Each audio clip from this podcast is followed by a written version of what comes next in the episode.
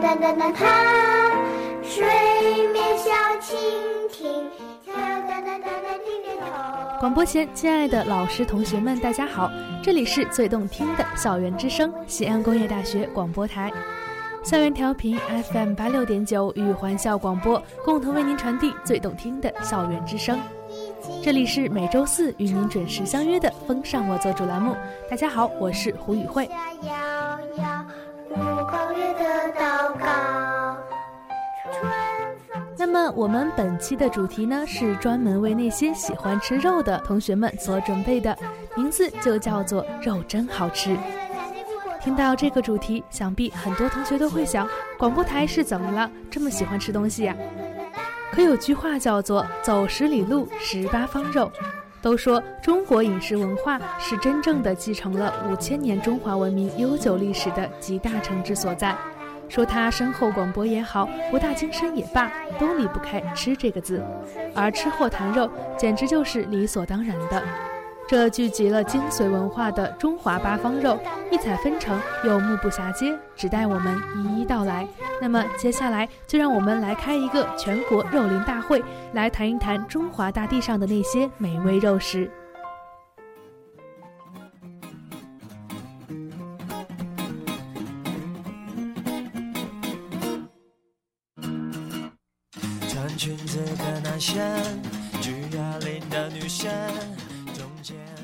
首先，我们要来说说看上海。提到上海，就不得不提大闸蟹这一年一度的饕餮享受。秋风起，蟹脚痒。每到金秋时节，沪上的主妇们便严阵以待地准备起了这顿丰盛家宴。吃大闸蟹可谓上海人家一种颇具艺术感的家族仪式。若是哪年错过了，下面一年都会过得不够适宜，是吃多少顿山珍海味都补不回来的味道。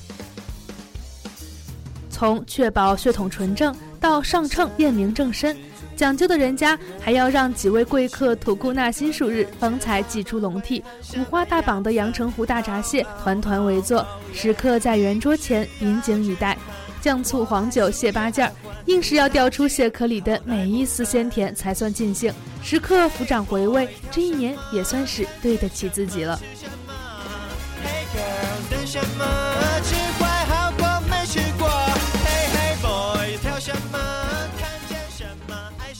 来到浙江就要提大名鼎鼎的东坡肉。虽然说如今生活条件好了，人人无肉不欢，可是总也少不得要搭配些鲜果实蔬，这样让你面对一块二寸见方、肥瘦相宜的五花肉，却并不是每个人都有胃口吃得下去的。但是东坡肉却是江浙老铁们的心头好。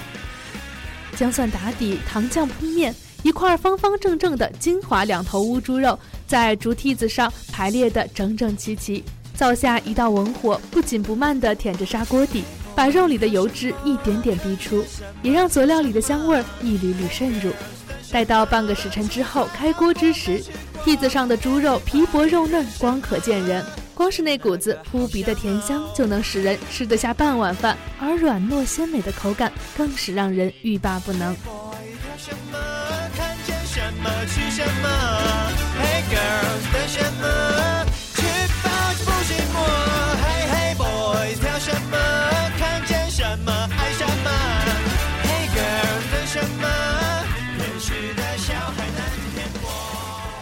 着浙江不远的江苏，有一道非常有名的菜，就是清炖狮子头。这是一道寻常的菜色，但却有着醍醐灌顶之效。其实肉圆的做法各地皆有，是居家旅行的必备菜色。但扬州的清炖狮子头却依然是远近驰名。扬州的狮子头个头硕大，是以肉馅、荸荠、生姜、葱白四样，并着清水、淀粉和匀，反复搅拌摔打，才能使其紧致弹牙。精心制作的肉圆装盘上锅蒸个十分钟，将火力逼出的肉汤勾芡入锅，烧至浓稠，往刚出锅的肉圆上一浇，才算得上是原汁原味儿。清炖狮子头的成品肥而不腻，入口即化。不论是配上居家的青菜，还是饕餮的蟹粉，内里饱含的都是对生活的满满热忱。什么吃什么？Hey girls，等什么？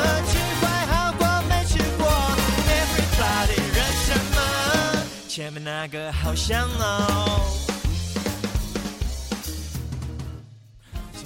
走过上海、浙江、江苏，接下来我们来到山东，来尝一尝山东钟鸣鼎食、后味传承的把子肉。其实这个把子肉我还真的是第一次听说。齐鲁是孔子的故里，历来谨遵先贤遗训。把子肉呢，便是这样一道富含人文气息的美食。肉切正方，无酱不食，简简单单的八字古训被齐鲁人民认认真真的延续至今。一斤五花肉斩作八块，用蒲草捆好，焯水去血之后，放入高筒瓦罐，猛火开锅，文火慢炖。要紧的是全靠酱油调味儿。如此古意盎然制成的美食，当然回味悠久。浓油赤酱里捧出来的一片真诚，食客们常常是连肉带汁的浇在白米饭上，再大块朵颐。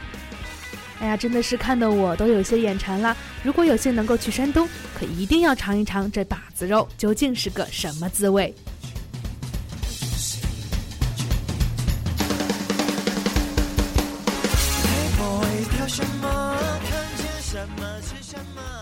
继续跟我们走进中国各地的肉食，下一站来到北京。说到北京，就一定要提的是北京烤鸭。站着天子脚下的地利人和，北京烤鸭大概就是知名度最高的一道中国美食了。提起它，什么板鸭、酱鸭、盐水鸭之流，通通失了颜色。不过这也没办法，谁让北京烤鸭从原料上就占了地利。北京鸭呢，历来是世界名贵肉食鸭种，烤鸭的技术也随着朝代更迭，不断的花样翻新。正宗的北京烤鸭不仅原料讲究，做法和炭料也有着不同的流派。宫廷里流出的挂炉和民间兴盛的焖炉两派各有千秋，火候靠的都是手艺人一代代的传承。其实不论做法如何，拿起一张薄如蝉翼的荷叶饼，抹上店家秘制的甜面酱，将一片连皮带肉的烤鸭和各色辅料裹挟其中，那感觉真的是一卷在手，天下我有。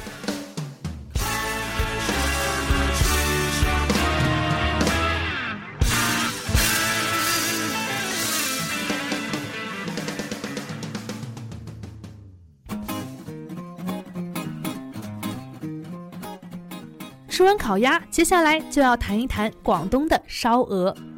烧腊呢是粤菜的传统做法，其中就以烧鹅最为著名。与我们刚刚所介绍的北京烤鸭一样，烧鹅要选择广州本地出产的优质鹅种乌鬃鹅，再以果木木炭挂炉烤制而成。但比起北京烤鸭，它多出了一道工序，那就是烧鹅对鹅皮的酥脆口感更为讲究。烤制之前呢，要用气枪在鹅的皮肉之间充气，使之饱满，使其在烤制之中受热均匀。这样一来，烤好的鹅皮肉光滑，色泽鲜亮。一整只鹅斩成三十二件，再配上酸梅酱装盘上桌，食客们就无不引颈以待了。有时候，乡情就在味蕾之上那一点玄之又玄的感受里得到了慰藉。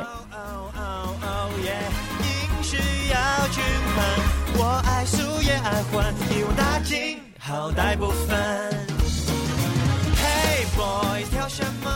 看见什么吃什么？同样以辣味和酱香闻名的，就是湖北和湖南这两地。湖北的鸭脖子，湖南的辣味河蒸，都是不容错过的美食。先来说说我们很多同学都非常喜欢的鸭脖子吧。其实鸭脖原本就好比是鸡肋，是酱鸭里面食之无味、弃之可惜的一路分支。可就是这小小的一处失螺壳，却被湖北人做出了道场。湖北鸭脖以酱鸭的做法为主，创造性的融入了四川鲁菜鲜香麻辣的特点，用辣椒、花椒、八角等几十种香料调制的汤汁五味俱全。在其中煮了数个小时的鸭脖，鲜香入骨。熟烂后，将其斩成适合入口的小块，简直是让人欲罢不能。而这种小吃虽然产生不过十来年，却已经迅速地风靡了大江南北。一曲忠诚的赞歌嘹亮，就如同我们每日度过的寻常生活一样。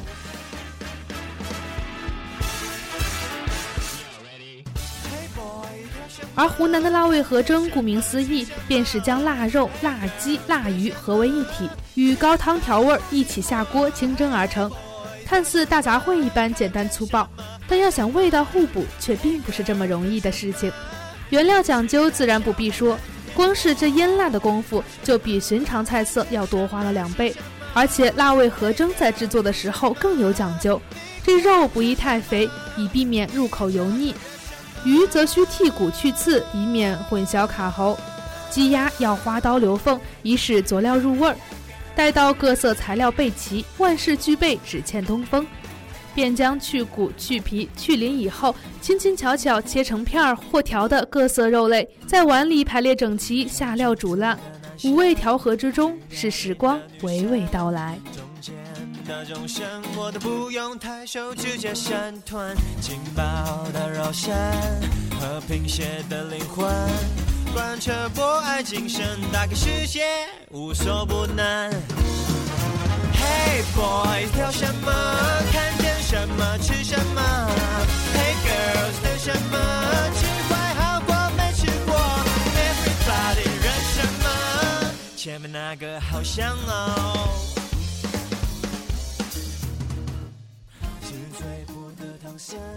刚刚呢，我们介绍了八个不同地方的美味肉食，接下来就让我们走进江西，看一看他那儿的三杯鸡。虽然三杯鸡这个名字听起来是有些让人摸不着头脑的，但这其实是一道相当接地气的料理。一杯米酒，一杯酱油，一杯猪油，倒入锅里，剩下的只要按红烧鸡的步骤按部就班的去做便得了。鸡块焯水，姜蒜炒香，下锅大火翻炒之后，系上这三杯佐料。由于制作过程中没有加水，鸡肉吸收的便全是这三杯调料中的水分。于是米酒的香甜、酱油的醇厚，以及猪油或麻油的香浓，都得以入皮入骨，收纳其中。红彤彤的一盘菜上桌，似一位豪迈的主人，三杯饮毕，客人尽欢。除去三杯鸡，还有一道名字听起来让人不太理解，却是我们经常吃到的肉，那就是来自四川的回锅肉。回锅肉有一个形象的比喻，叫做“舌尖上的百转千回”。其实，在风靡大江南北的川菜谱系里，能够让水煮鱼和红油兔丁都靠边站的老大哥，就是这一盘小小的回锅肉。回锅肉来源于川人祭祀用的刀头，连皮带肉的一方猪肉用滚水烫过，先人心领了这一份敬意，后人便得了口福。快刀薄皮儿，青蒜白莲，再加上一大勺自家酿制的豆瓣酱，一个转身，锅里的肉片变成了老少皆宜的美食珍馐。一天劳累之后，一盘回锅肉，两碗白米饭，就能够让一个七尺的汉子元气十足。这份骨子里的精气神儿，又岂能是那些后生新菜所能比拟的呢？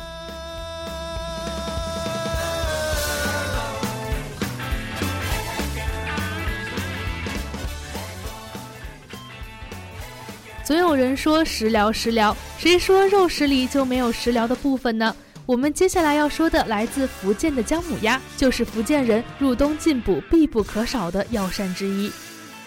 虽然姜母鸭的名字里只有姜和鸭这两种寻常的食材，但它的辅料其实是大有讲究的。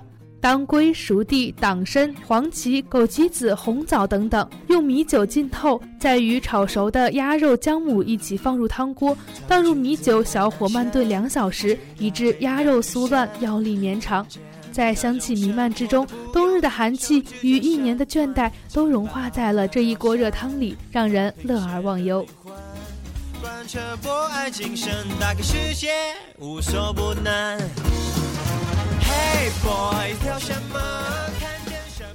姜母鸭是福建人入冬必不可少的药膳，而对于我们陕西来说，肉夹馍当然就是人人爱吃的一道美食。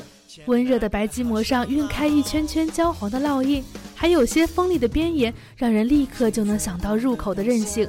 一边的大锅里，厚厚一层油脂下的酱肉早已经是煮得稀烂，只待客人一声吆喝，老板便手起刀落，将肉轻轻地剔匀，刀锋一转，送入切好的馍里。饥肠辘辘的食客一面望眼欲穿，一面不忘叮嘱老板多加勺汤。冬日街头的寒风凛冽中，还有什么能比得上一个热气腾腾的肉夹馍，更令人感念人间烟火的美好呢？常常吐槽肉夹馍主味不分的外乡人，遇到辽宁的锅包肉，大概也只能够服气了。作为一道地道的东北菜，锅包肉酸酸甜甜的口感，常常让没吃过的人感到惊奇。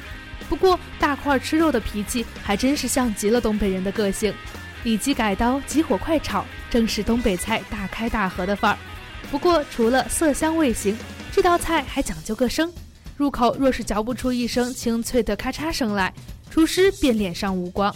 因此，锅包肉讲究的是两道过油，一道炸熟，一道上色，最后兑入滋汁，吱溜一声，这才上了桌。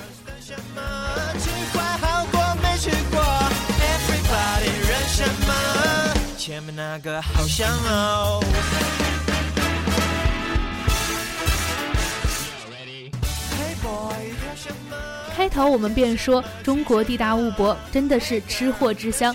除了汉族，少数民族也有着自己独具特色的肉食。来到新疆，不得不吃的就是烤羊肉串。在切高档走遍全国之前，马路上的麦麦提大叔可谓是黑暗料理界毋庸置疑的天皇巨星。不用醒目的招牌，不用费力的吆喝，只要那一嘟噜打着滚的羊肉串叫卖声嘹亮响起，便一定会有一群揣着零花钱的孩子挤挤嚷嚷地排起队来。虽说这些年电视里的专家多方恐吓，也依然抹杀不了吃货们引颈图一快的决心。用不着什么复杂的调味儿，新鲜的羊后腿肉在火上吱吱作响，撒上一把孜然，就已经是无上的享受了。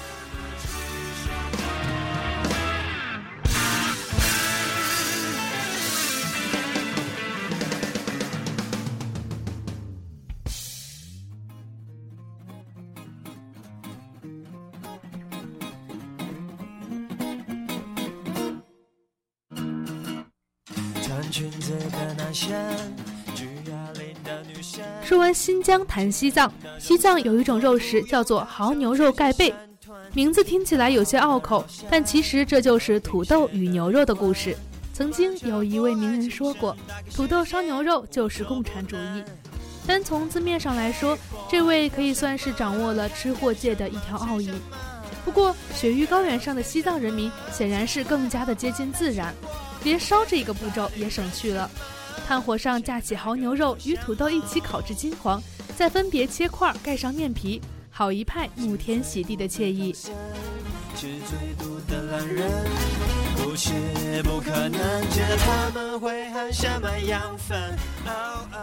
最后我们要说到的就是来自内蒙古的手把肉。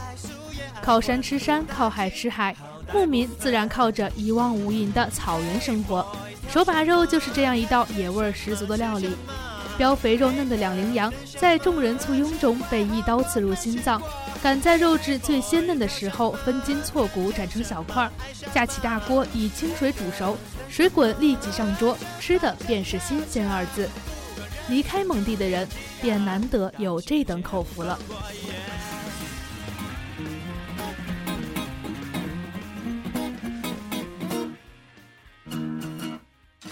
裙子的男生，举哑铃的女生，中间的众生。其实呀，人类真的是很纠结，只要一个胖子，就可以令吃货们苦苦挣扎一番。好不容易熬到了冬天，仗着厚重衣物的遮掩，我们总算是可以喘息片刻。那么，趁热打铁要做的事情，自然就是怂恿好友们大快朵颐了。什么肉好吃？怎样做好吃？如何吃掉心理负担？以及吃起来有多幸福？这些坑害朋友的话题，在我们这期主题的光环下，真的是喜闻乐见的。其实喜欢吃肉，从来都不是什么害羞或是羞耻的事情，因为蔬菜沙拉、清蒸牛肉、酱肘子这三样，不论哪一样都是美食，都是进餐，也都是在生活。而知道自己喜欢什么，应该怎么样去进一步提升这个美好，是一种忠于自我，并且对生活有所追求的表现，很直接，也很诚实。肉食本身所传达出来的信息，除了口感上的丰美醇厚，还有很多通过成品所传达出来的东西，比如说选择上的苛刻挑剔与制作上的精雕细琢。而对肉食在质量和分量上的严苛要求，也正是人们自我克制的表现。多吃蔬果杂粮没有什么不对。对于如今不缺油盐、不缺糖、不缺能量、不缺肉的成年都市人来说，餐桌上多点绿色也很有必要。但大可不必视动物性食品如毒药。从节约资源、关爱动物的角度而言，让更多人吃得素一点并不为过。但如果单纯的从健康角度来说，旧石器时代的什么都吃、什么都不多吃，以及大量但不过量的运动才是王道。既然我们要复古，那不妨复古的彻底一点呗。当然，除了吃野生动物的那一部分。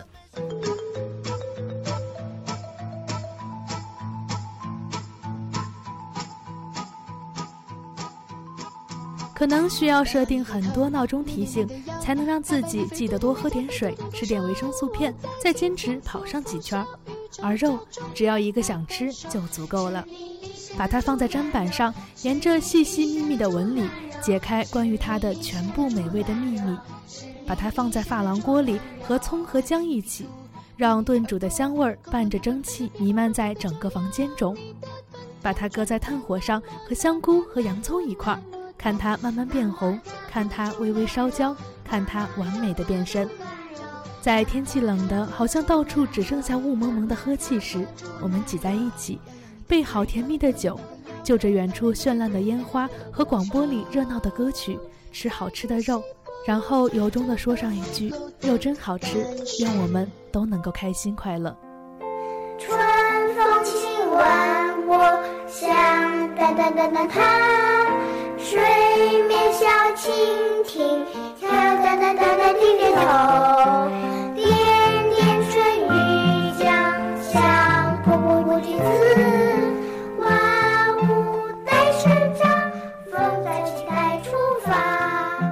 冬天已经过，成一个树。当我们在餐桌上吃到了肉食的时候，一切都尘埃落定了似的，好起来，安安定定的。有了过日子的模样。